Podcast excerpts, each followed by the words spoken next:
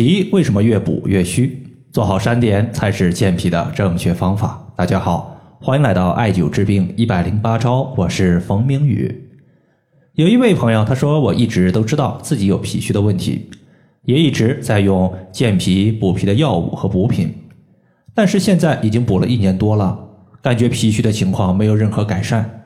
我现在一度怀疑我的方法是不是出了问题，要不然怎么会这么久都没有效果呢？想问一下冯老师，对于健脾补脾，正确的方法是什么？脾虚它是一个非常大的范畴，就好比说一个外国人，他说自己去过中国，那么他具体去过中国的哪个省呢？中国太大了，一共有三十四个省级行政区，包括二十三个省、五个自治区、四个直辖市以及两个特别行政区。你具体去的是哪个地方？某个地方它肯定有自己独特的一个饮食文化特色，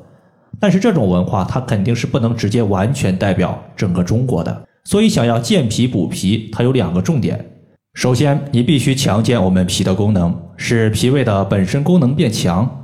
其次，你还必须清除阻碍脾运化能力不足的东西，比如说湿气。湿气混脾会导致脾的功能减弱，因此湿气必须被清除掉。所以，一方面是补，另外一方面是清除，双管齐下，才能把我们的脾给养好。接下来，我们重点说三个方面。第一，搞清楚自己的脾它是哪里虚弱。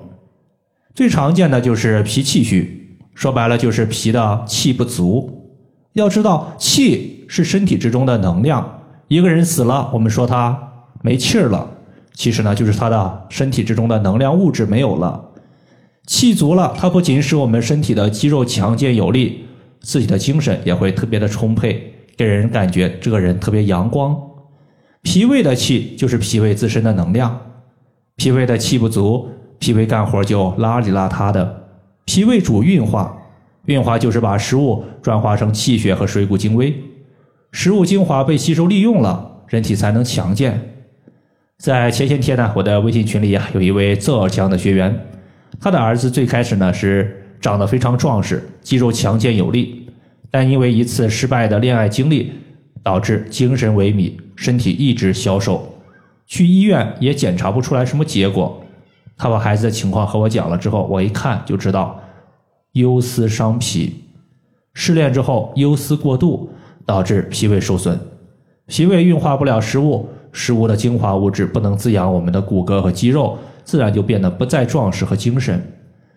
除了要解决精神的问题之外呢，重点也是针对脾腧穴和太白穴进行艾灸。脾腧穴位于背后，孩子每天在背部绑了一个单联的镂空艾灸罐；太白穴在脚的大拇指外侧，直接手持一点八厘米的石墨艾条艾灸就可以了。脾腧穴它是位于背部第十一胸椎棘突下旁开一点五寸的位置。而太白穴呢，其实就是在足大趾和足的脚掌所构成的关节后下方掌背交界线的凹陷处，就是太白穴的所在。第二种呢，要知道空气它都是向上升的，那么脾气呢，它也是主升的。一旦脾气虚弱到一定程度，脾气不升反降，就会导致中气下陷。在今年四月份的时候，有一个四十三岁的女性，感觉吃完饭之后。肚子撑胀不舒服，每次吃完饭都必须在胃不舒服的地方贴一个自发热艾灸贴，或者是边吃饭边在这个地方绑了一个大号的镂空艾灸罐儿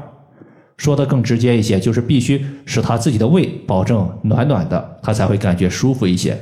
尤其是不能吃凉的，稍微吃一点就会感觉胃有下坠感，特别的坠胀。去当地的医院检查，最后确诊为胃下垂。这就是脾胃虚弱，脾胃之气不能托举内在的胃，导致胃低于正常的水平线，从而导致胃下垂。除了艾灸上面的两个穴位之外，还增加了大补元气的百会穴和通调脾胃病症的足三里穴。艾灸了三个多月，胃部坠胀的感觉消失，也能在夏天稍微吃点凉的食物。足三里穴它就是在我们屈膝九十度的时候，膝盖骨的外侧。凹陷往下三寸的地方，除了脾气虚和中气下陷之外，如果脾气虚的患者伴随有非常严重的四肢怕冷，它就是脾阳虚。可以在脾腧穴和太白穴的基础上再加上百会穴就可以了。以上这三种情况呢，就是我们最为常见的一个脾虚问题，大家呢根据个人情况一一对应就行了。第二个就是清除淤堵脾胃的垃圾，最主要的垃圾就是湿气，湿气多了会困住脾，脾被湿气困住了，脾运化食物和水湿的功能就会下降，功能下降，湿气越堆积越多，湿气多了，它还会使我们脾的功能进一步下降，这就形成了一个恶性循环。祛湿首推阴陵泉穴，阴陵泉穴它是健脾祛湿的第一要穴，可以打通水湿之气外排的通道，促使湿气尽快外排出体外。阴陵泉穴在找的时候，我们沿着小腿的内侧骨由下往上捋，在膝关节下方有一个骨头，发现呢推不上去了，那么在骨头弯曲的地方就是阴陵泉穴。阴陵泉穴除了经常艾灸之外，大家可以在局部涂抹蓝色的艾草精油，刮痧五分钟。因为刮痧它往往会出现出痧的情况，出的痧它其实属于是游离的血液，这些血液不能被人体吸收和利用，反而淤堵在经脉之中，导致经脉不畅。经脉不畅，气血运行受阻，自然湿气外排就不利索。与湿气重、经常长斑、舌头下方青筋明显、嘴巴的嘴唇暗紫的朋友。可以在艾灸阴陵泉穴的基础上做刮痧。以上就是我们今天所要分享的主要内容。如果大家还有所不明白的，可以关注我的公众账号“冯明宇艾灸”，姓冯的冯，名字的名，下雨的雨。感谢大家的收听，我们下期节目再见。